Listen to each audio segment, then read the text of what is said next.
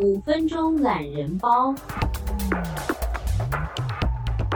欢迎加入一起五四三，我是子凡。这一周呢，我们推出了新单元，就是五分钟懒人包。我们要用简单的五分钟时间，要来带你快速了解医疗的实施议题。而今天呢，我们就来聊聊很多人听到却又搞不太懂的健保涨价。健保的费率呢，到底为什么要涨呢？就是因为呢，从政府、还有企业、还有民众收进来的钱，还有所给出去的这个医疗费用总额，这个收支呢，其实是长期不平衡的状况。而其实呢，这个健保从二零一七年就已经开始。亏损一直到现在呢，这个短处的金额啊，已经高达了六百七十六亿元这么多。如此一来呢，我们就会不断的去用掉我们之前所预留下来的安全准备金，也就是很多人我们会预留的那一种紧急救命钱。而根据估算呢，其实明年的安全准备金呢，很有可能剩下不到一个月了。所以呢，低于这个法律规定的一到三个月的标准，就必须要来调整这个费率来增加收入。只是呢，还有很多人问说，健保涨价到底对我有什么样的影响呢？呢，其实呢，就是要看这个费率的涨多涨少问题，它都会反映在这个受薪阶级的薪水以及这个企业老板身上。而根据这个目前的现行费率百分之四点六九来看呢，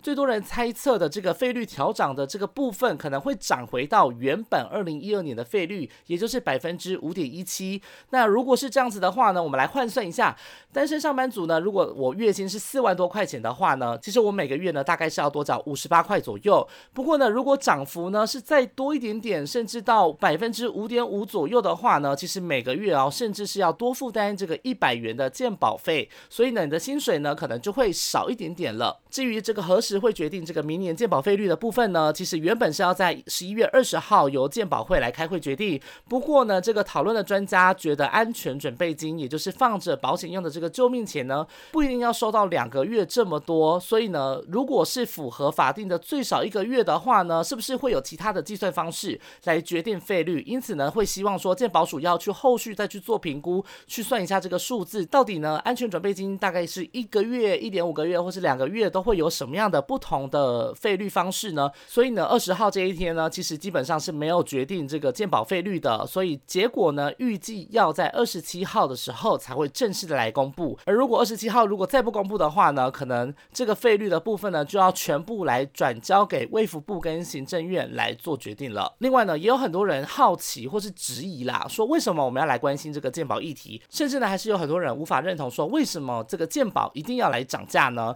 其实对比其他的国家来说，像是美国啊，都是必须得花大钱来动手术嘛。健保呢，其实造就了我们台湾就医的方便性，也有大大减少了我们的医疗负担。不过呢，却也连带的带来很多的负面影响，造成了许多的浪费嘛。所以呢，随着这个人口的老化，长者越来越多，加上这个医疗科技呢，也是越来越发达，在未来要花的这个医疗费用支出，其实这个金额一定是势必会不断不断的往上调整。因此呢，这个费率的浮动，其实是我们每年其实都必须要来做检讨的事情，而不应该说是要把它当做是，诶涨价就是不好，就是不对，不应该要涨。其实呢，我们必须要来思考说，要如何减少医疗资源的浪费，这是第一点。另外呢，我们也应该要有一些基本的认知，那就是除了费率之外，我们必须要去支持说，健保其实要做更实质的改革。只是呢，这个部分就是必须要看说，现在的政府到底有没有下定决心要去做，要去改，才能让这个鉴宝能够走得更长久。以上就是今天的五分钟懒人包，希望大家都会对鉴宝有一些些了解喽。